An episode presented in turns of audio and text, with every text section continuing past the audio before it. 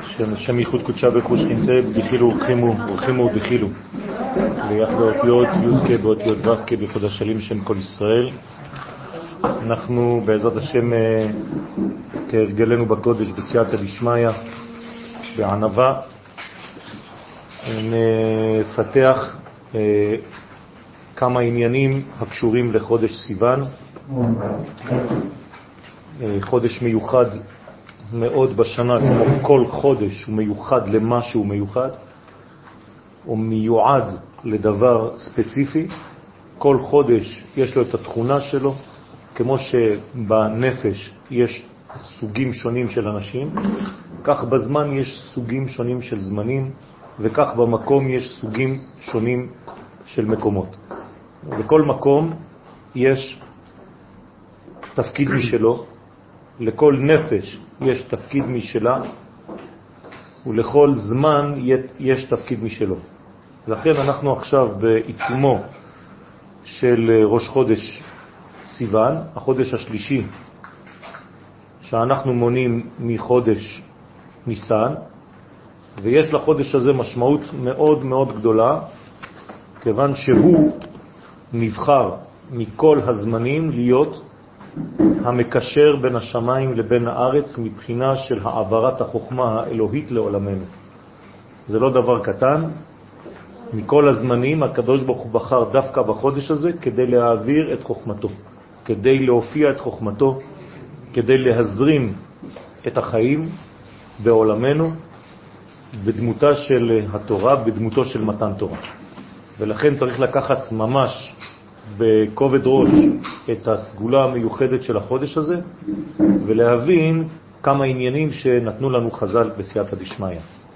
אז כתבתי כמה ראשי תיבות, רז, זה האותיות של החודש, כלומר הכוכב המיוחס לחודש הזה הוא הכוכב כוכב, והאות שלו זה רש, המיוחדת לאותו כוכב, הכוכב הזה נברא דרך האות רש לא ניכנס עכשיו לפרטים, אבל הקדוש ברוך הוא בורא הכל באותיות, מביא, מוביל את כל הרעיונות שלו, האינסופיים, דרך אותיות.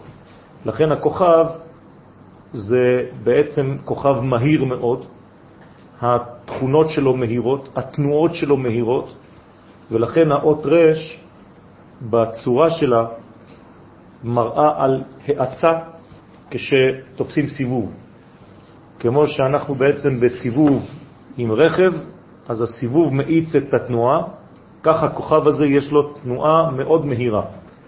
המזל של החודש, הפילטר שדרכו עובר אור השם, הוא מזל תאומים. זאת אומרת שבשמיים יש קונסטלציה של כוכבים בצורה מיוחדת, שהקונסטלציה הזאת, האוסף, החיבור של הכוכבים דומה לתאומים. מה זה דומה לתאומים? יש איזה מין צורה של כוכבים שמראה דמות כזאת בשמיים, ויש כמובן רעיון שמסתתר מאחורי הרעיון הזה, והרעיון הוא שבחודש הזה אנחנו כביכול תאומים למה שקורה בשמיים. מסיבה פשוטה, השמיים ירדו לארץ בחודש הזה. כלומר, הפכו את הארץ לתאומה למה שקורה בעולם העליון. אז אפשר לומר שבעצם השמיים והארץ הפכו להיות כמו אחים, מלשון לאחות, ואז התנועה השמימית מתגלה או מופיעה בתנועה הארצית, ולכן זה מזל תאומים. אותיות החודש, שם הוויה שמופיע בחודש י' ו' ה' ה', כלומר אותיות זכריות לחוד, ואותיות נוקביות לחוד. שימו לב שהחודש מחולק לארבעה שבועות, יוצא שבעצם בשבועיים הראשונים יש לנו שתי אותיות מצד הזכר, ובשבועיים האחרונים של החודש שתי אותיות מצד הנקבה. מה זה אומר? זה אומר שבעצם מתן תורה בא מהזכר. זאת אומרת שבשבוע הראשון, שאנחנו נמצאים עכשיו בתחילתו, ובשבוע השני, ומתן תורה יהיה בשבוע הראשון, כלומר בין השבוע הראשון לשבוע השני, ולכן זה בעצם חייב לבוא מהזכר. התורה היא זכרית ביסודה ונוקבית בגילויה. ולכן השבועיים האחרונים של החודש הם שתי נקבות, כאילו לרמוז לנו שאנחנו צריכים בשבועיים האחרונים של החודש לנסות כמה שיותר לקבל את מה שניתן בשבועיים הראשונים. באנה בכוח שם מ"ב, יחיד גאה לעמך, פני זוכרי קדושתך. כן, כמובן שיש כאן קוד מאוד מאוד גדול ורציני בשם מ"ב, יחיד, כלומר התורה שבאה מהמדרגה שנקראת יחידה, מהחוכמה העליונה, מהאחדות האלוהית, יחיד גאה לעמך. אתה בעצם מתגלה רק לעם שאתה גאה בו. מה זאת אומרת? השם מלאך גאות לבש. כשהקדוש ברוך הוא מגלה מלכותו, הוא כאילו מתלבש בגאווה, שייכת לו. זאת אומרת שהגאווה של הקדוש ברוך הוא זה מי שמגלה אותו, מי שמלביש אותו. יוצא שמי שמלביש את הקדוש ברוך הוא במרכאות בעולמנו זה עם ישראל. לא שהפכנו את הקדוש ברוך הוא לבן אדם, חז ושלום, כמו שעשתה הנצרות, לא שאמרנו שהעולם הזה הוא הקדוש ברוך הוא, כמו שאומרים הפנתאיזם, אלא בפננתאיזם, שהעולם הזה מגלה את האלוהות, בלי להיות אלוהות הוא בעצמו. ולכן יחיד גאה לעמך, הגאווה שלך עוברת דרך עמך, פנה זוכרי קדושתך. זאת אומרת שאתה בעצם פנית למי שאמון, כן, על הזיכרון של האלוהות בעולם הזה, של הקודש בעולם הזה. במילים אחרות, עם ישראל. אם אה, נשים לב, השורה הזאת באנה בכוח היא השורה השישית, כלומר מקבילה לספירת היסוד. ולכן כל דבר שעובר מעולם לעולם חייב לעבור דרך ספירת היסוד, אי אפשר אחרת. במילים אחרות, התורה חייבת להשתמש ביסוד כמו ברית אצל האדם כדי לעבור מתכונה לתכונה, מעולם לעולם. אין מעבר מעולם לעולם, ממדרגה למדרגה, בלי לעבור דרך היסוד. לכן התורה ניתנה בשבת, כי שבת זו ספירת היסוד. נכון? החוכמה, יסוד דאבא, האיש שדרכו מועברת התורה זה גם כן יסוד, יסוד דאבא משה רבנו, וכמובן כל המנגנון הוא בעצם זיווג אחד גדול בין הקודש לבין העולם, עד כדי כך שהעולם שלנו נכנס להיריון במתן תורה. ולכן קוראים להר הזה הר סיני, הריון של סיני. זה לגבי הקיצור של האלמנטים שכתבתי ככה בצורה מאוד מאוד אה, מהירה. כן, הפסוק הזה של אה, מענה בכוח מוכה דווקא בחודש סיוון? כן. יש... אה, שבעה פסוקים. נכון, יש, זה חוזר פעמיים. חוזר. כן. החודש השלישי בלוח השנה העברית מכונה אצל חז"ל במסכת שבת דף פ"ח עמוד א' בשם ירחה תליטאי. כלומר, החודש הזה כינו אותו חז"ל החודש המשולש או החודש השלישי. אני כתבתי דווקא החודש המשולש. למה? כי מהעמקה יותר בנושא שמתי לב שזה לא רק החודש השלישי, זה גם, אבל זה במיוחד שלישי שהופך להיות משולש. זאת אומרת שהגילוי של התורה בעולמנו יורד בצורה משולשת. חייב שזה יופיע בשילוש, בשילוש מאוד מאוד מאוד גדול של ספירת התפארת. לא בכדי גם התורה היא בעצם גילויה דרך ספירת התפארת. תפארת זה תורה שבכתב. זאת אומרת שזה חייב לעבור דרך המשולש הזה. כמובן שדיברנו כבר על המשולש הזה, עם ישראל נקרא משולש בגלל שיש בו כהנים, לוויים וישראלים. משה רבנו משולש בגלל שהוא השלישי בילדים אחרי אהרון ומרים, במשה, לכן הוא השלישי.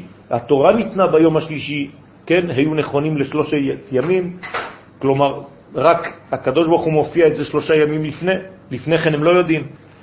אה, הזמן הוא משולש, כיוון שהחודש הוא בעצם החודש השלישי מניסן, כפי שאמרנו קודם, ניסן יר סיוון, והרבה הרבה מדרגות, דיברתי עכשיו לפני כמה דקות על שבת, שבת היא גם כן שלישית, היא משולשת, היא משולש, לכן יש שלוש סעודות בשבת ולא יותר. זו מדרגה מאוד מאוד חשובה שצריך לפענח אותה, להגדיל אותה ולחשוב עליה, ועוד הרבה הרבה דברים שאפשר להמשיך בלי סוף. על כל פנים, יש כאן כוח, צורה גיאומטרית שדומה שקשורה למשולש. זה משרת אותנו לגילוי האיזון. האיזון חייב להיות במדרגה השלישית. כלומר, יש מה שנקרא בסמנטיקה אה, פילוסופית דיאלקטיקה. הדיאלקטיקה בפילוסופיה פירושה כוחות מתנגדים, כלומר תזה וסינתזה, תזה אנטי-תזה ובאמצע סינתזה. זאת אומרת, יש מין כוח של חסד בצד ימין, כוח של גבורה שמתנגד לחסד הזה בצד שמאל, וזה האנטי-תזה, ובאמצע יש בעצם איזה מין שילוב מנצח שהוא יותר גבוה משני הכוחות שקדמו, שנקרא סינתזה. ולכן זה משרת אותנו בחיפוש איזון בחיינו. כן? דיברתי על ספירת התפארת, התפארת היא הרפואה. רפואת הנפש ורפואת הגוף. כל מי שחולה, פירושו של דבר שהוא איבד לזמן מחלתו את האיזון. או שאיבד את האיזון מבחינה מנטלית, או שאיבד את האיזון מבחינה רגשית, או שאיבד את האיזון מבחינה פיזיולוגית, גופנית וכו' וכו'.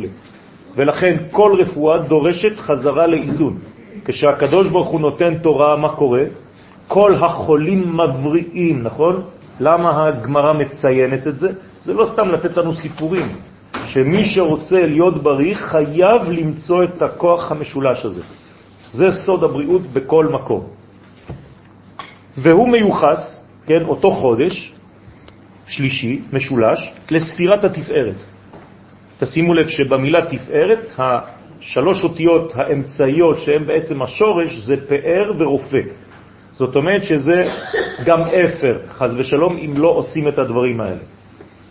זאת אומרת שיש בחודש הזה כוח מאוד מיוחד להבריא מכוח האור שיורד עלינו מהשמיים, בסוד מתן תורה. למה זה חשוב? כי אנחנו חושבים שהקדוש ברוך הוא העביר לנו איזה אלמנט שהיה למעלה, זרק לנו אותו למטה. תורה הייתה למעלה, ומה אתה הולך לתת אותה לאנשים למטה? כך. לא, זה לא ככה.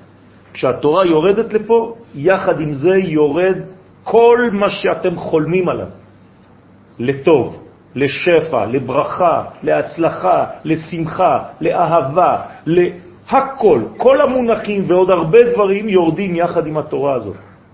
לכן אני תמיד חוזר ואומר בסייעתא דשמיא, מי שתורתו לא מביאה אותו לאושר, לעושר, לשמחה, לכל הדברים האלה, זאת אומרת שיש משהו לא טוב, וצריך כל הזמן לחפש איפה לאזן יותר.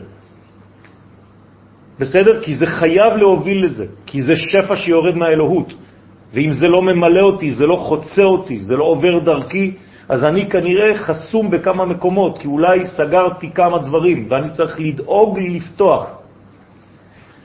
משולש זה מתבטא בהחלתו של החודש את התכונות היסודיות השייכות לשני החודשים שקדמו לו, ניסן, אייר. זאת אומרת שהחודש השלישי, בגלל שקוראים לו יר חתליטאי, זה אומר שהוא גונז בתוכו, שהוא עוצר בתוכו את התכונות של שני החודשים שקדמו. זאת אומרת, מה זה בעצם סיוון? זה ניסן, אייר וסיוון.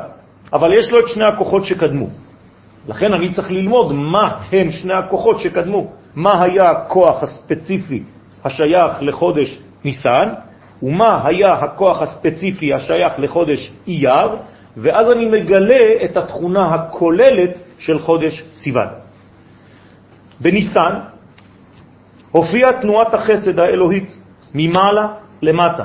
כלומר, ניסן זה אור ישר, זה אור של מוחים גדולים מאוד, כוחות עליונים שבאים להוציא את העולם מדיכאונו, להוציא את האדם מכלאו, להוציא את האדם מיגונו. אי אפשר להינצל לבד, אין אדם מתיר עצמו מבית האסורים. אז התנועה הראשונה היא תמיד תנועה אלוהית, ולכן הוא נקרא החודש הראשון, וזאת תנועה אלוהית שירדה בדמותו של חג הפסח. ולכן פסח פירושו דילוג, דילוג על מה? דילוג על המצב שלי כבן אדם, כלומר הופעה אלוהית במקום הופעה אנושית. כי אם הייתי מחכה להופעה האנושית לא היה קורה כלום, אלא להפך, הייתי נשאר בכלא עד היום. לכן זאת הופעה שבאה ממעלה למטה, זה נקרא אור ישר. ואותה הופעה הולידה את יציאת מצרים. כלומר, מה שראיתם בשטח ביציאת מצרים לפני חודשיים זה היה פשוט תופעה, כן? נלווית לירידה הזאת האלוהית. רק שניצלנו את זה, ואז יכולנו לברוח ולצאת מכל מיני מאסרים. גם מבחינה, שוב פעם, של עבדות לפרעה, וגם מבחינה רגשית ומנטלית, כל אחד ואחד בעולם שלו. לצאת מכל הזוהמה, לצאת מכל הכלא שאני נמצא בו, שסוגר אותי, שחונק אותי. מה קרה באייר, חודש לאחר מכן? התגלתה הגבורה האנושית, שהייתה גנוזה בישראל בבקשת פסח שני. היום עוד יותר ברור, יום העצמאות, יום ירושלים. זאת אומרת שההיסטוריה של עם ישראל מתקדמת, אנחנו רואים במוחשיות שחודש אייר מעניק לנו כוח מהאדם עצמו, מההופעה האנושית שהופכת להיות שותפה לגילוי האלוהי. אז אני חוזר, חודש ניסן זה בעצם כוח שבא לנו מלמעלה, חודש אייר לעומתו זה כוח שבא לנו עד כדי כך שאנחנו יכולים להמציא לעצמנו חגים. פסח שני זו המצאה במרכאות אנושית. ולכן אנחנו יכולים להוסיף חגים בהיסטוריה, לא רק שם, אלא אפילו במודרנה. חודש סיוון, עכשיו החודש שלנו, השלישי, מגלה איפה את שתי התכונות יחד. זאת אומרת שיש לו, בגלל שהוא נקרא ירחה תליטאי, החודש המשולש, יש לו משניהם. והן משלימות זו את זו, הסגולה של חודש ניסן והבחירה האנושית של חודש אייר. זאת אומרת שבחודש סיוון, מתן תורה, זה בעצם גם ירידה ממעלה למטה, זה המתן תורה, וזה דורש ממני כבן אדם להיות שותף למהלך הזה ולא להירדם. ולכן אני חייב להתעורר במרכאות כדי לקבל, להיות כלי קיבול לאור הגדול הזה. וזה מה שאנחנו עושים בליל שבועות, אנחנו מתקנים בעצם את הכלים שלנו, להיות ערים, לא לישון בלילה הזה. למה אנחנו לא ישנים בלילה הזה של מתן תורה, מוצאי שבת הבאה, בעזרת השם? כדי להיות כלים ראויים לקבלה של האור, לא רק לנתינה. הוא נותן, בוודאי שהוא נותן, אבל הוא לא צריך את היום הזה כדי לתת, הוא נותן כל יום. אבל בלילה הזה המיוחד, בגלל שאני הופך את השינה ל, ל, לחיים, ל, אני לא ישן, אני לא מת, אז אני הופך בעצם את כל המציאות למציאות אחרת של כלי קיבול של אותו אור. תבינו טוב, אם הוא נותן את האור הזה ואני ישן, זאת אומרת שבעצם פספסתי משהו. אני לא מסוגל להיות שם. ישנם זמנים כאלה, שגם דרך השינה אני חייב לישון כדי לקבל, אבל לא בלילה הזה. לא, זה אומר שלחודש סיוון הוא תולדה של ניסן ואייר. לא, הוא לא תולדה, אמרתי שהוא זה פלוס זה, והוא מעצמו, כן, עוד יותר חזק. זה אל תגידו למשל שיעקב זה בעצם אוסף של אברהם ויצחק. לא אמרתי דבר כזה. אני מאוד מדייק במילים, אברהם זה חסד, יצחק זה גבורה, זה לא חגבורה. בסדר? זה תפארת, זה משהו אחר. מה זה חיבור של שניהם? לא, זה לא חיבור של שניהם. יש את שניהם שם, זה משהו אחר. זה כמו תשעה אנשים שכל אחד שווה אחד, והעשירי הוא כבר לא שווה עוד אחד, הוא שווה עשר, זה כבר משהו אחר. עלית לפלטפורמה אחרת. אם אחד יוצא, זה כבר המניין מתפרק, נכון? למה? כי כל אחד כבר עובר עשר. היה צריך הערה כדי לצאת ממצרים, הערה מלמעלה. כן. זאת אומרת שבלי הערה מלמעלה, אני לא יכול לצאת ממצרים. נכון, נכון, זה השלב הראשון. אז זה חודש ניסן, בסדר. יש תהליך כלשהו שצריך לעבור. אמרתי, התהליך הוא תהליך שמתחיל מלמעלה, תמיד, כי הרי הקדוש ברוך הוא ברא אותנו. כל תהליך התחיל מלמעלה, אנחנו בריאה, נכון? אז הוא התחיל מלמעלה. ביום הראשון שהאדם הראשון נברא, זה התחיל מלמעלה. לא צריך לחכות לפסח. הוא ברא אותי, זה התחיל כבר מלמעלה. עכשיו תתחיל לעשות דברים בעולם הזה. וכל פעם שקורה משהו, השלב הראשון הוא ניצוץ ראשוני שאנחנו מקבלים, שלב שני אנחנו צריכים לפתח את הניצוץ הזה, ושלב שלישי לגלות אלמנט שבעצם היה גם שם וגם שם, אבל עוד משהו נוסף. תמיד השלישי מוסיף משהו. החוט המשולש לא במהרה ינתק. החוט המשולש הוא לא רק אוסף של שניהם, הוא אלמנט יותר גבוה. ולכן יעקב הוא לא סתם אוסף של אברהם ויצחק, הוא הופך להיות ישראל. בסדר? ימין ושמאל, תפרוצי. אי אפשר בלי זה.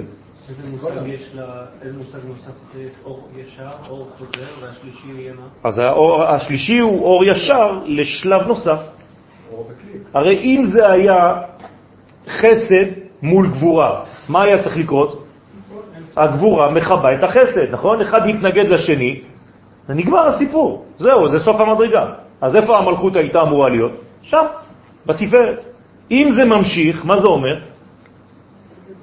שהתפארת התגברה בתנועה מיוחדת משלה עכשיו. היא מולידה עוד שלב של שלוש מדרגות. בסדר? אבל זה כן פועל שיוצא מתוך השניים. עוד פעם, בוודאי שאנחנו משתתפים, לוקחים את שניים, אבל זה לא, אם תיקח עכשיו זכוכית מגדלת, אתה לא תמצא בתפארת רק חסד וגבורה. כאילו אם לא הייתה הערה מלמעלה, אתה לא חוצה ממצרים. נכון, זה בוודאי ידוע.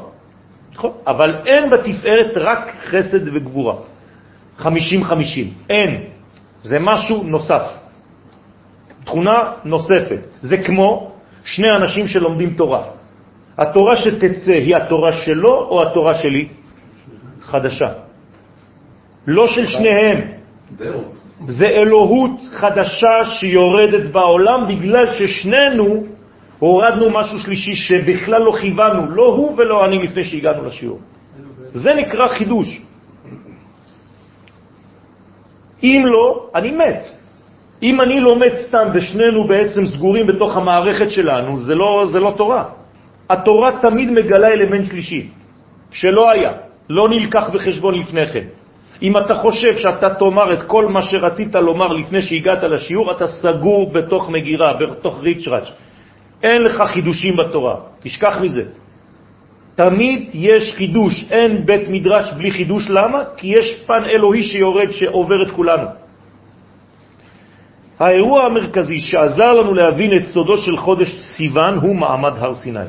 כלומר, אני צריך לראות מה קרה, דה פקטו, במציאות, בחודש הזה. דרך אגב, זה לא כתוב בשום מקום. אני צריך גם לנחש שזה היה בחודש הזה. כן, לא כתוב בתורה שהתורה ניתנה בחודש סיוון, בחג השבועות, זה לא כתוב ככה. חג השבועות בתורה זה בכלל לא מדבר על מתן תורה, זה מדבר על ביקורים.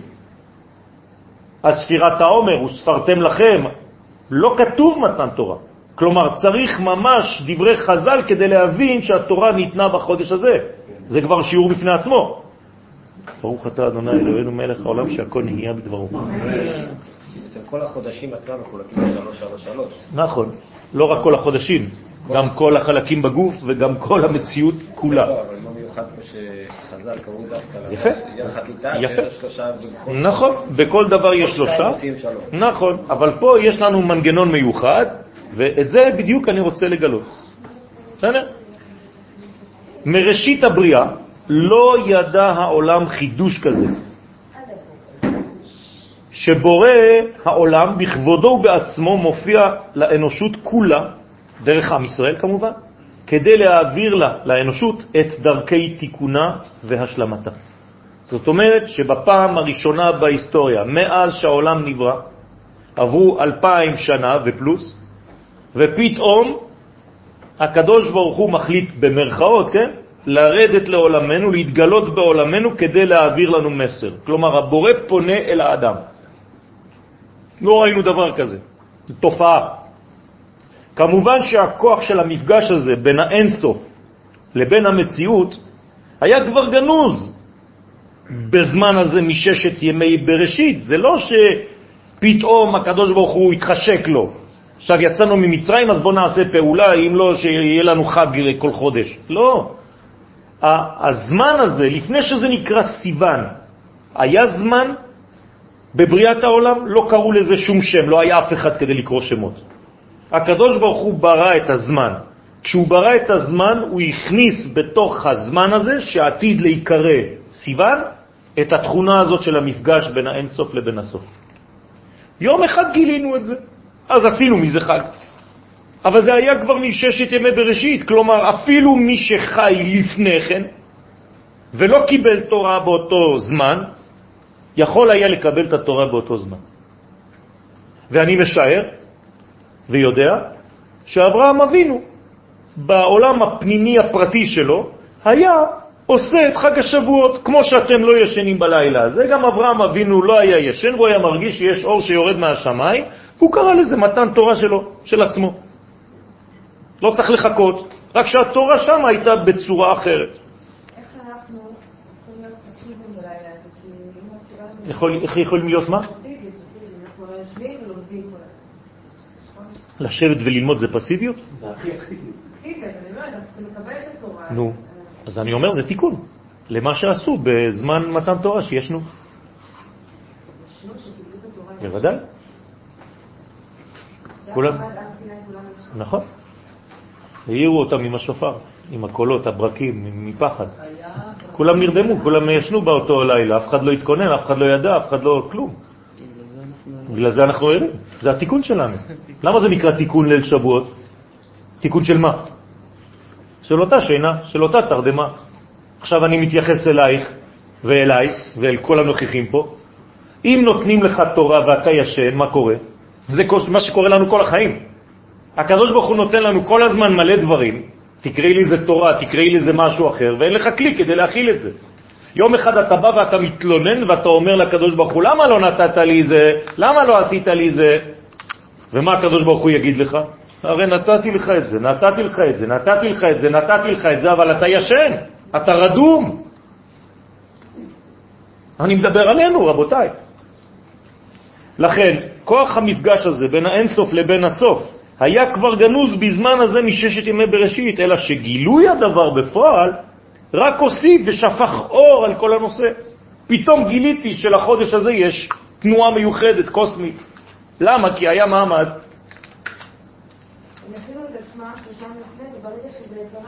נכון. כמו הסיפור של רבי נחמן. זה אין לו קשר עם הזמן? זה לא אפשרי, ככה זה כתוב בתורה. הרי אין תאריך, לפני שהגעת אמרתי את זה. אין תאריך ואין שם ואין כלום לחודש הזה, כלום, לזמן הזה. למתן תורה אין תאריך. התורה לא כתבה בשום מקום את התאריך של חג השבועות. אנחנו לא בזמן, נכון. אמרת משהו? לא, כזה סיפור. לא רק שחודש סיוון בא וגילה את האור האלוהי בעולמנו, אלא שהדבר הגדול בכל זה הוא העובדה שנוכחנו לדעת שיש גם מי שנותן את הדבר הזה. זה לא איזה דבר שהתגלה לנו, וואו, נפל לנו איזה משהו מהשמיים, לא. יש זהות שעומדת מאחורי הנתינה. זה הדבר החשוב, רבותיי. רובנו, הרבה אנשים שוכחים שיש זהות נותנת. לפעמים אתה ניגש אפילו לטקסט של גמרא כשכל. אתה מתחיל לבנות מהלך פה, והוא אמר ככה, והוא אמר ככה, והוא אמר ככה, ואתה שוכח שיש מי שנותן את זה בשורש. זה לא סתם נפל עלינו. כלומר, למה הברכה כשאני עולה לתורה זה ברוך אתה השם נותן התורה? הייתי יכול לברך על התורה עצמה, נכון? תודה על התורה. זה רוויה מתמשכת. זה נתינה, זה דמות, זהות, שנותנת את זה, שמעבירה את זה.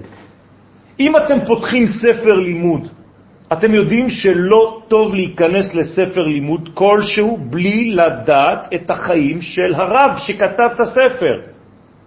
זה דומה לזה. כי אתה בעצם מתייחס כגנבה, אתה לוקח את מה שנתנו לך, מצאת, אתה מתחיל לדפדף. זה לא עובד ככה. יש זהות נותנת. לכן יש עניין לומר דבר בשם מי שאמר. וזה גאולה, כי זה יורד, זה מחבר עולמות.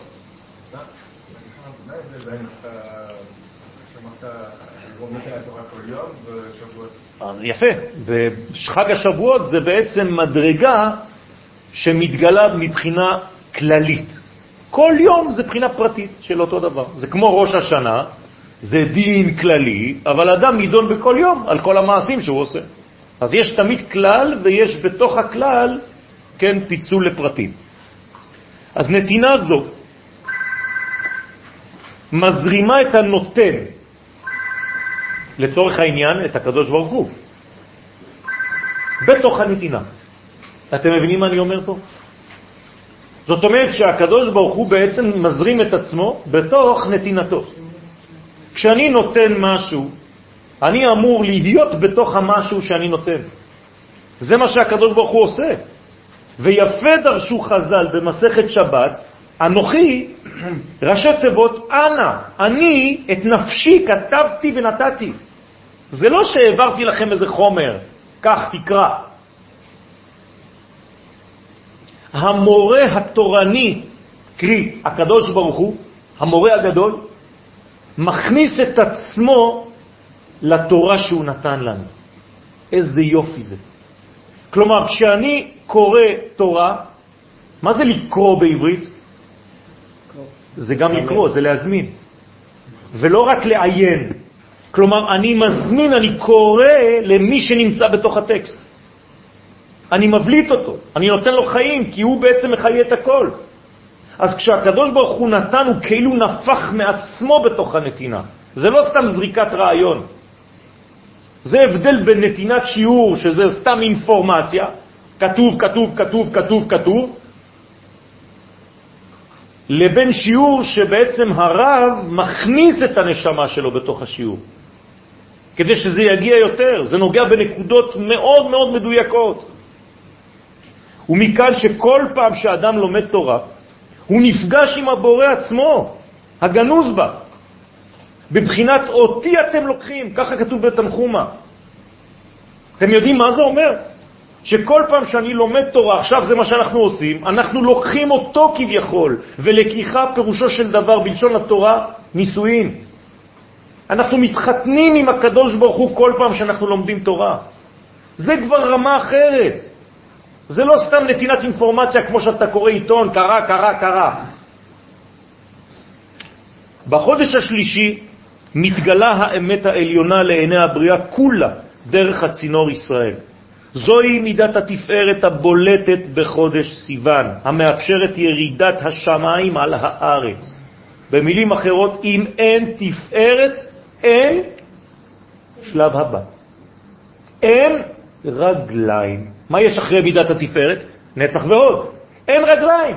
כלומר, מי שלא מעביר הלאה, אין לו רגליים. אז הרגליים שלו חלשות, העמידה שלו על קרקע המציאות חלשה. אלה ילדיו. לא, זה חלק, זה הילדים.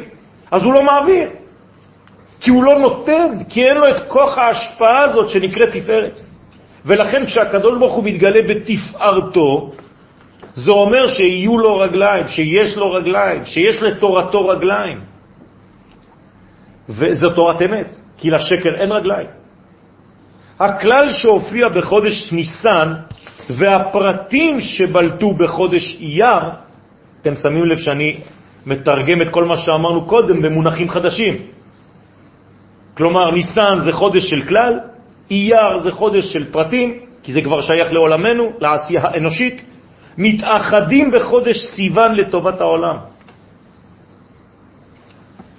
זאת אומרת שיש לי בעצם בסיוון כלל ופרט. וכשיש לי כלל ופרט, יש לי הכל. ואז יכולה להופיע מדרגה חדשה, שלב חדש. זה מנוע חדש. זה החודש הכי טוב לעשות שלום. לכן זה נקרא מזל תאומים. זה העניין. שבעצם אתה מוצא את ההתאמה בינך לבין האחר. תאום זה לא רק תאום, זה התאמה. זה דבר תואם. אבל יש גם בפנים מוות, אם זה לא נעשה כמו שצריך. ביחס לחודש סיוון נאמר בספר שמות, פרק י"ט, פסוק א', בחודש השלישי לצאת בני ישראל מארץ מצרים, זה מה שיש בתורה. הנה, בחודש השלישי אנחנו צריכים לדמיין מה זה, החודש השלישי זה סיבן, זה בסדר, מה קרה, מה התורה אומרת שקרה, ביום הזה באו מדבר סיני, זהו. כלומר, הגענו בעצם לדלת, לפתח של מדבר סיני, בחודש השלישי. ויסעו מרפידים, ויבוא מדבר סיני ויחנו במדבר, ויחן שם ישראל נגד ההר. אוקיי?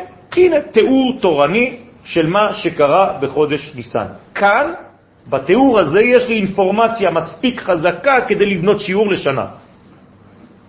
מעניין שזה אחרי שרפו ידיהם. כן, זה, זה כל העניין.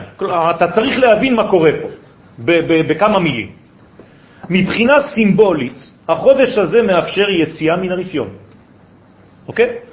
הרי זה מה שכתוב. אני עכשיו לוקח את הפסוקים ואני מתרגם אותם למציאות חיה. הרי כתוב ויסעו מרפידים, כלומר, אתה, כשאתה תגיע לחודש סיוון, קרי היום, אתה צריך לצאת מכל רפיון. זהו, תפסיק עם הרפיון שלך. כל דבר שמחליש אותך, כל דבר שמושך אותך כלפי מטה, סטופ, צא מהרפיון הזה. ומן החולשות למיניהם. כל אחד עם הכאבים שלו והחולשות שלו ואיפה כואב לי ואיפה לא כואב לי, כל יום.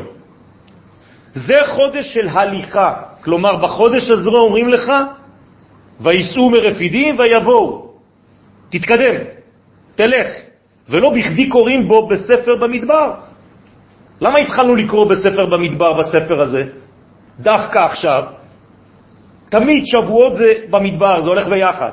חג השבועות, מתן תורה זה במדבר. למה? כי המדבר הזה זה הליכה, אסור לחנות. אם אתה חונה במדבר, אתה בעצם מתרגל לגלות. לא לשכוח, מדבר זה גלות, מדבר זה רק כדי לחצות, חוצים מדבר. לא חיים במדבר, זה לא נורמלי לחיות במדבר, כמו שלא נורמלי שעם ישראל יחיה בגלות עד עכשיו. ההליכה במדבר עניינה לנקות את נפש האדם מכל האינפורמציות הזרות לזהותו. לא סתם אנחנו הולכים במדבר הזה, הקדוש ברוך הוא הביא אותנו למדבר הזה, לגלות הזאת, אבל צריך לדעת גם מתי היא נגמרת. ומה עושים במדבר הזה? פשוט עוברים שם, מכל ההפרעות, הפרעות, אותיות פרעה, כן? הפרעה. אתה צריך להתנקות מפרעה, אתה צריך לצאת מההפרעה הזאת. כי אם אתה עדיין בהפרעה, או של קשב וריכוז, כמו הרבה אנשים היום, זה אומר שבעצם משהו מונע ממך מלקבל את האור בצורה נקייה וזכה. אתה כל הזמן שומע על אינפורמציה אחרת.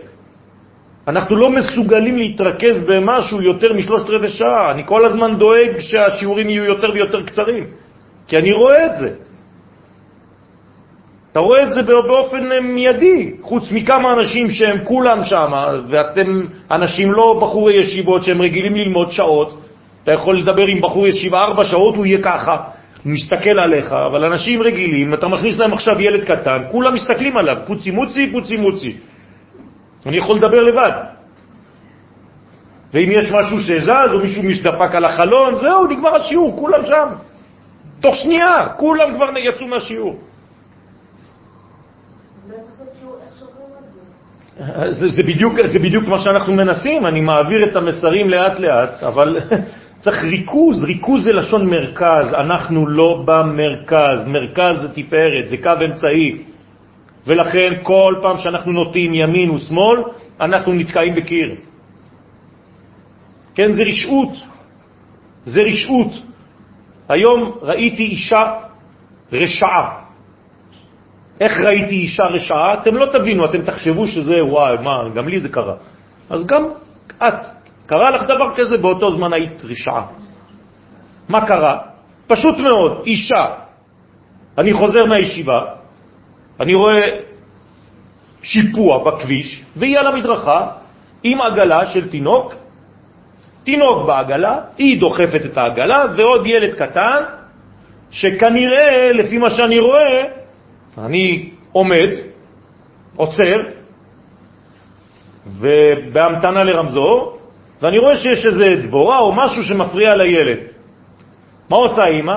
עוזבת את העגלה ומתחילה לטפל בילד, והעגלה הולכת לבד. כלומר, עוד שנייה חז ושלום, אין מלאך מהשמיים, התינוק הלך. למה? כי עכשיו הדבורה יותר חשובה. הנה, איבדת את הריכוז, זה נקרא רשעות. יצאת מהכלל והתמקדת בפרט שהוא לא שווה כלום. ודיברתי עם הדבורה, היא לא רצתה לעקוץ אותו בכלל. מזל שמישהו עצר את העגלה הזאת. זה נקרא רשעות. ואנחנו עושים את זה כל יום בפרטים שונים בחיים שלנו. כל יום. גם מזלו של חודש תאומים פותח ערוץ תקשורת בין השורש לבין מה שמתגלה ממנו. כלומר, שמזל זה בא לסייע לאדם להכיר את מקורו כדי לחיות את חייו בהתאמה. זה נקרא בעצם אה, תאום, זה נקרא מזל תאומים. למה נותנים לי מזל כזה? בעצם נותנים לי מראה למי שאני. כלומר, עכשיו אני נכנס קצת יותר לעומק. מה זה מתן תורה בעצם? מה נתנו לנו? מה נותנים לנו בתורה? את עצמנו. זו השתקפות של עצמנו, שורשית, ואומרים לך בעצם, בוא תבדוק את עצמך, כמה אתה רחוק מהדבר הזה שיורד לך עכשיו מהשמיים. אתם חושבים שמתן תורה, ורוב האנשים חושבים ככה, שהיה אש וכל מיני לפידים וכל מיני שופרות, ופתאום ירד לנו איזה משהו מהשמיים. זה מתן תורה. שטויות במיץ. מה שיורד זה הסימון, זה מה שיורד מהשמיים. זה שיורד לך הסימון, למי אתה צריך להיות? למי אתה דומה? מי אתה?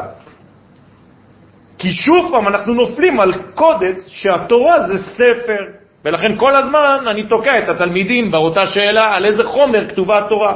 אז אחד אומר לי על נייר, אחד אומר לי על קלף, ואחד אומר לי על פלסטיק, ואחד אומר לי על לא יודע מה. על אבנים. לא, זה ספר, דיברתי על תורה. התורה חקוקה בעצמותינו. זו העצמות שלנו. לא צריך לרדת שום דבר, רק נופל לך הסימון. זה מה שקורה במתן תורה. כלומר, לא להיכנס לפשט. הפשט הוא מסוכן בתורה. כתוב, וירד השם על הר סיני. אתם באמת חושבים שהקדוש ברוך הוא ירד על הר סיני? למה הוא, הוא, הוא 40 מטר רוחב? זה מה שלימדו אותנו. יפה. בגלל זה את, את בשיעור אחר.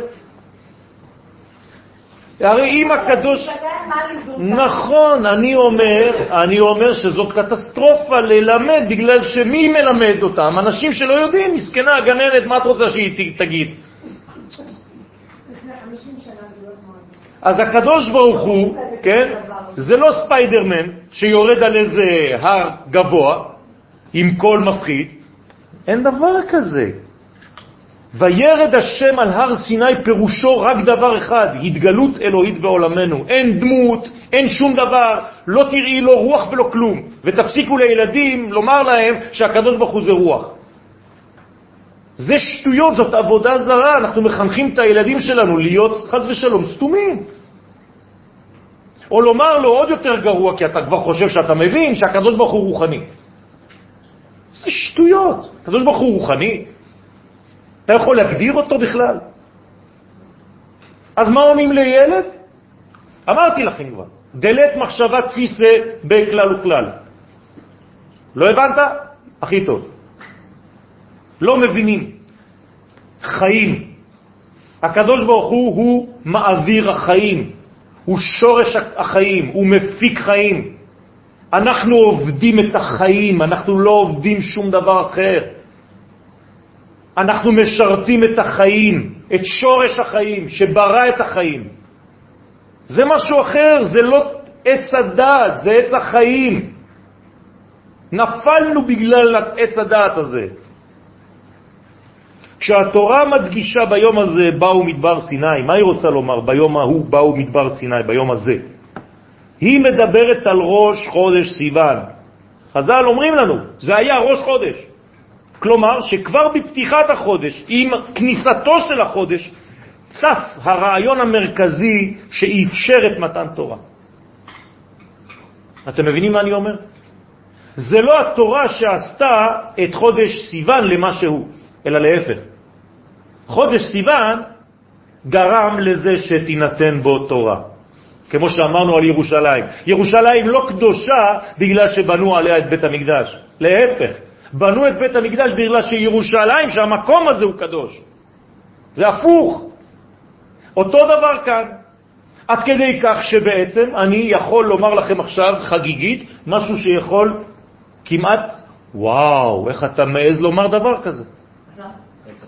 ואני אגיד לכם את זה, כי אמרתם את זה כבר בפסח, בהגדה. אילו קרבנו השם להר סיני ולא נתן לנו את תורתו, דיינו. אז מה? זאת אומרת שעצם זה שהייתי בהר סיני זה מספיק. אז מה קרה שם? ומתי זה קרה? בראש חודש סיוון. כלומר, אינפורמציה שמעניינת אותי עכשיו זה שקרה משהו בחודש הזה בהתחלה.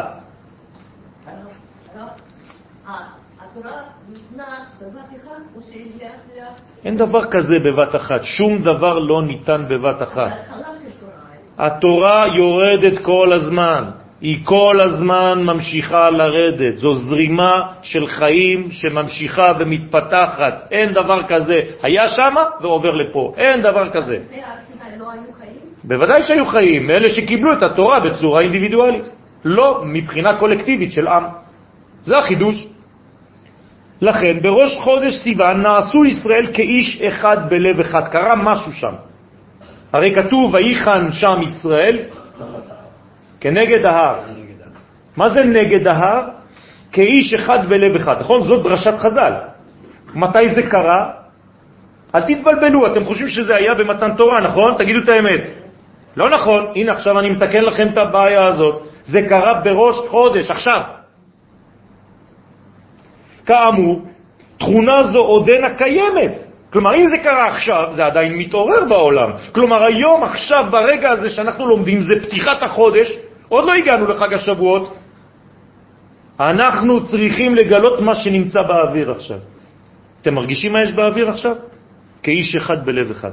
אם אנחנו לא מרגישים, אנחנו חולים. זאת הבעיה שלנו. לא, לא כתוב את הדבר הזה. כתוב שבים סוף הגענו למדרגה של נבואה, שראתה שפחה על הים מה שלא ראה, להפך, שם יש הבדלים. שפחה, גדול, קטן, ארבעה כתות נכנסו למים, פה לא, כאיש אחד בלב אחד, אין, זהו. מה? שם התגלה התיק, הם לא הגיעו למדרגה הזאת, התגלה משהו. פה זה מדרגה אחרת. זה כאילו איש אחד קיבל את התורה. רק איש אחד. איך קוראים לאיש הזה? עם ישראל. פתאום קם אדם, בבוקר הוא מרגיש כי הוא עם. בסדר? וכאמור, תכונה זו עודנה קיימת, והיא מתעוררת כל שנה מחדש באותה עת. כלומר, זה היה אתמול בלילה ועכשיו. אנחנו עדיין ראש חודש, נכון? אנחנו גולשים, זהו, ליום השני, אבל זה היום הראשון עכשיו. כלומר, היום הייתי אמור לאהוב את עם ישראל ולהרגיש כאילו אני אחד. אבל שמה זה העובדה שהתורה אומרת לי. היא לא אומרת לי כל יום זה קרה. אני חייב להתייחס לתורה. התורה נותנת לי פסוקים. אם התורה אומרת לי שבחודש השלישי, וחז"ל אומרים שזה היה ראש חודש, שהגיעו למדבר סיני ושם היו נגד ההר והם דורשים כאיש אחד בלב אחד, זאת אומרת שיש זמן מיוחד בשנה לזה. ובלי זה אין מתן תורה. אה, אז אני עכשיו אוסיף לכם. המדרש במחילתא מגלה שבחודש סיוון קרה דבר חריג בגודלו. כל מקום הוא אומר ויסעו ויחנו, הנה המדרש מתייחס לזה, כלומר בלשון רבים, הם ינסעו וחנו ונסעו וחנו. נוסעים במחלוקת וחונים במחלוקת, כל הזמן. אבל כאן הושבו לב אחד, אומר המדרש, ויחן שם ישראל נגד ההר. נראה לומר כי זו הייתה כוונת דברי ההגדה, אילו קרבנו השם להר סיני, ואפילו שלא נתן לנו את תורתו דיינו. למה? כי אין מקום יותר גבוה מזה, למה אתה רוצה כבר תורה? אתה הפכת להיות תורה כבר, אם הגעת למדרגה כזאת. אתה צריך שייתנו לך עוד משהו? משיח. בוודאי שזה משיח.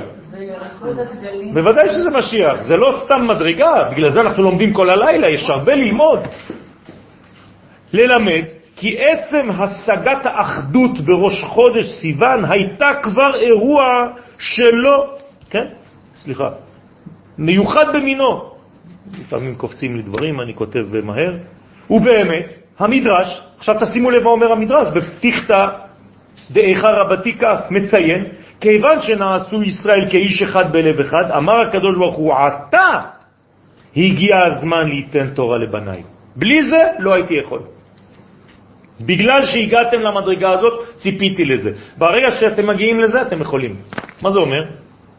כלומר שעצם עמידתם של ישראל נגד ההר הושוותה למתן תורה. זה כבר תורה. זהו, אתה. לא כתוב עוד שישה ימים. מתי בעצם הקדוש ברוך הוא לפי המדרש הזה נתן להם את התורה? בראש חודש. עכשיו. העלייה מקומת רפידים, אני חוזר לפסוק שקראנו מקודם, למעלת הר סיני, מחייבת שינוי יסודי בנפש האדם. התרחקות מן המחלוקת המזמינה את עמלק ברפידים. מה זה ויסעו מרפידים? ממה הם ברחו? ממה הם נסעו? מהמחלוקות, הם נסעו מהמלק, הם נסעו מהספק, מכל השאלות האלה כל הזמן כאילו, כן, אבל אתה אומר ככה וזה לא נכון, אבל אני רואה ככה ואני רואה ככה. כלומר, כל מה שאתה אומר לנו זה סתם בזבוז זמן, כי אני לא רואה את מה שאתה אומר. זה מה שאנחנו אומרים לקדוש ברוך הוא. אז למעשה הם חשו את הזמן הזה של ראש חודש. זה גאולה, זה גאולה שלמה. ואז הם הבינו שהם צריכים להיות ביחד. בוודאי. זה הבעיה של התימהון לבב הזה שאני מדבר עליו כל הזמן, שהרב קוק כל הזמן דיבר עליו. שכשאתה אומר משהו למישהו, כשהקדוש ברוך הוא נותן לך אינפורמציה, אתה אומר, לפי ראות עיניי זה לא ככה. תפסיק לבלבל אותי, העולם הזה הוא זבל. טוב, שאלה. ביום הזה קיבלנו את התורה. זה בעצם, לא, לא אמרתי את זה. הקדוש ברוך הוא נתן את אה, התורה. יפה. זאת אומרת שפה התגלתה הפונקציה של עם ישראל. נכון. בעצם המקשר בין האומות לבין הקדוש ברוך הוא. נכון, כל העולם. נכון, מתווך. אז אם ביום הזה קיבלנו, לא, אוקיי. קיבלנו את הפונקציה הזאת, אוקיי. מה היה המצב של האומות באותו זמן? מצב של חיים. כולם שמעו, כולם פחדו ולא ידעו מה זה. חשבו שזה בעצם עוד חורבן של העולם. התחילו כבר, אם ביום הזה דווקא הוא נתן את התורה אחרי ביום הזה, זאת אומרת שהיה קשר כלשהו גם בין... יש קשר. בוודאי. הרי כשעם ישראל מקבל את התורה, נכון? מה אומרת הארץ, האדמה, המציאות, החיים? סוף סוף, ארץ יראה ושקטה, כולם נרגעו. כולם, כל העולם עשה, אוף. הציפורים, החיות, כן. כולם. בכל העולם גם. כתוב שלא היה רעש, כי כולם ציפו לזה. כלומר, בלי המעמד הזה, העולם היה מת, חוזר לתוהו ובוהו. וזה מדרש מפורש. אני מחזיר אתכם לתוהו ובוהו. אז עכשיו, אנחנו דיברנו על שבועות, אני פה אומר לכם שישה ימים קודם. כלומר, הקדמתי את חג השבועות למתי? לראש חודש. עכשיו אנחנו מחכים לזה שוב, סטייל 2018. בוודאי, מה אתה מחכה? אתה אקטיבית, אתה צריך לעשות את זה, לא לחכות. לא, משהו שאמור לקרות בסגנון הזה. בוודאי, בוודאי, עכשיו, עכשיו. זה תמיד, רק צריך לראות את זה, עם עיניים חדות. ריקוד הדגלים. אם אתה לא חי את הדבר הזה, אם אתה לא בוכה בירושלים, ביום ירושלים, משמחה, מאושר, אתה חולה. אנחנו חולים. אם צריך לשכנע אותי שצריך לומר הלל, אני חולה. בחוסר רגש, בחוסר רגישות. זאת מחלה נפשית, רבותיי. זה לא עניין הלכתי. אם אני צריך להוכיח משהו מבחינה הלכתית, כן הלל, לא הלל, ברכה, לא ברכה, אתה חולה. לא, אבל אין מקום לזה שמפחדים בספק ברכה לבד. בוודאי, דתיים. בוודאי. אם אתה רוצה להגיד תודה למישהו, אתה צריך לבוא ושאני אשכנע אותך להגיד לו ככה או ככה? לא, אני אומר, אולי הם רואים. אין דבר כזה. אם אתה רואה, אתה שלם. אתה שלם, אתה אומר הכל עם ברכה ולא אכפת לך משום דבר. אתה לא נכנס לפרטים הקטנים האלה. יותר מזה, כשהרב קוק היה יוצא בירושלים, ביום ירושלים, הבן, ביום העצמאות, הבן, היה נכנס לישיבה ובוכה. ממה? הוא אומר, ראיתי חילול השם גדול מאוד. אז אמרו לו התלמידים למה? כי הגברים היו רוקדים עם הנשים? כי היו גברים ונשים רוקדים ביחד. הוא אומר, עזוב, זה שטויות זה. כי לא ראיתי אף אחד מהצד השני שבא ורוקד. לא ראיתי רבנים רוקדים. אתה מדבר איתי על גברים ונשים שרוקדים? נפלת עוד פעם לדתיות. דרך אגב, בשנים הראשונות גם בישיבות אמרו עליהם. בוודאי. לא רק שבישיבות אמרו הלל היה דגל ישראל בכל הישיבות, ואמרו הלל רק בשנים האחרות, אחרי זה התחילו להתקרר וכל מיני שיטות, לא יודע מאיפה הגיעו, כדי לקרר. עמלק, ספק, חז ושלום. אני צריך לשאול את עצמי שאלות אם אני רוצה... הרי בלי ברכה זה לא הלל, אז מה אתה אומר? מה, אתה צוחק עליי?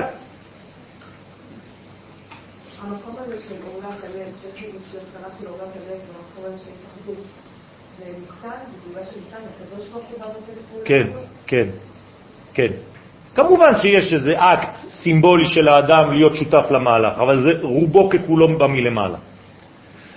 סליחה? פשוט להחליט לצאת, להחליט לצאת מפרעו, להחליט לצאת מההפרעות. פרעו שווה הפרעה. תפסיקי להתבלבל עם ההפרעות. הפרעות של קשב וריכוז, הפרעות של אמונה, הפרעות של לא יודע מה. אבל זה בא משהו אחר, זה הפרעה של אדם לחברו, של לאהוב את ה... זה אותו דבר. זה אותו דבר. זה בגלל שיש עדיין פרעו קטן שאומר לך, את פה והוא שם. זהו. וזה יותר מפרעו, זה אפילו מידת סדום. שלי, שלי ושלך, שלך. כאיש אחד בלב אחד, אחדות חיצונית, כאיש אחד, ופנימית, בלב אחד.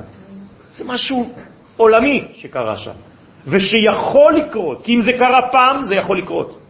זה קורה עכשיו, כאיש אחד בלב אחד. בוודאי. איחודי הדגלים, אורות בירושלים, היו שם מיליונים. של נכון. נכון.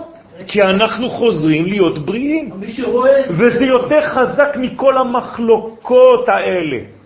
כלומר, העם יותר בריא מכל המחלוקות ההלכתיות. אתם שמים לב למה שאני אומר? לא אכפת לו, הוא לא יודע בכלל מה המחלוקת הזאת. הוא שמח, מבחינתי זה הלל. אמא שלי לא אמרה הלל ביום ירושלים, היא לא יודעת לקרוא. אבל היא התקשרה אליי בבוקר ואמרה לי, "אה, הבן שלי, אני בוכה, אתה לא מבין, אני זוכר שהבאת אותנו ביום ירושלים. הם עלו לארץ ביום ירושלים. אמרתי לה, אמא, בטלפון שעשית לי עכשיו אמרת הלל, עם ברכה. חודש סיוון מסוגל להכיל את האחדות המוחלטת. מה זה האחדות המוחלטת? קודשא בריחו. זה חודש האחדותי ביותר בלוח השנה, ובו ניתן להיפגש עם התכנים הנשמתיים ביותר של המציאות. יש יותר גבוה מהקדוש ברוך הוא? אין, והוא מופיע. זה סודו הפשוט של מתן תורה, אין יותר פשוט מזה. קיבלנו את החיים, מנה של חיים. אנחנו גם מפיצים אותם לכל העולם וזה משגע אותם. ואם נזכה לדלות מן החודש הזה את היסוד הגנוז בו, נזכה לגילוי מחודש מן השמיים. תורה אחת תהיה לכם. כלומר, אני לא נתתי פעמיים תורה, זאת אותה תורה. תשחזר את זה. ואם כי ניתן לשוב ולגלות את העוצמה הנסתרת בכלל ישראל בחודש סיוון, יחד עם זאת יש להתייחס גם לרובד הפרט. אני לא מבטל את הפרטים, כי מרוב, מרוב, מרוב, מרוב, היי, היי, היי, היי, אתה יכול לשכוח שאתה בן אדם. לדאוג לנאמנותו לנשמה הכללית, אז כל אדם צריך לדאוג לזה, להיות קשור לנשמה הכללית. וזה עיקר העבודה בחודש סיוון, גילוי הערך הכלל ישראלי בכל הפרטים המסתעפים ממנו, בשם כל ישראל. עלינו להפנים את הרעיון הקובע שעם ישראל אינו בנוי מאוסף של אנשים. אני חושב שאמרתי את זה לפחות מיליון ואחת פעמים. תראו כמה הראש שלנו קשה עד שזה נכנס בסוף. כלל ישראל הוא בריאה אלוהית כמו שמש, קורנת באלפי קרניים פרטיות, המסתעפים ממנה.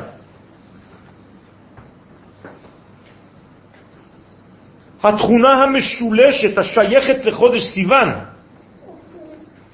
קושרת בין כל קצוות המציאות כדי להופיע את הכלי המיוחד המסוגל להכיל את האורה האלוהית. רק זה הכלי, יש כלי אחד. הכלי הזה הוא עם ישראל. הרי הקדוש ברוך הוא נתן תורה למי? לאנשים פרטיים או לעם? לעם, נכון? לא מדובר באנשים פרטיים, מדובר בעם אשר בחר בנו כעם מכל העמים ונתן לנו כעם את תורתו. אז למה אני ממציא דברים? כלומר, אם אני לא לומד את התורה כשאני לומד אותה כעם, יש לי בעיה. המדרש בדברים רבה אומר, מחזק ביתר שאת את עובדת האחדות שהתגלתה בישראל במתן תורה. תראו מה אומר המדרש.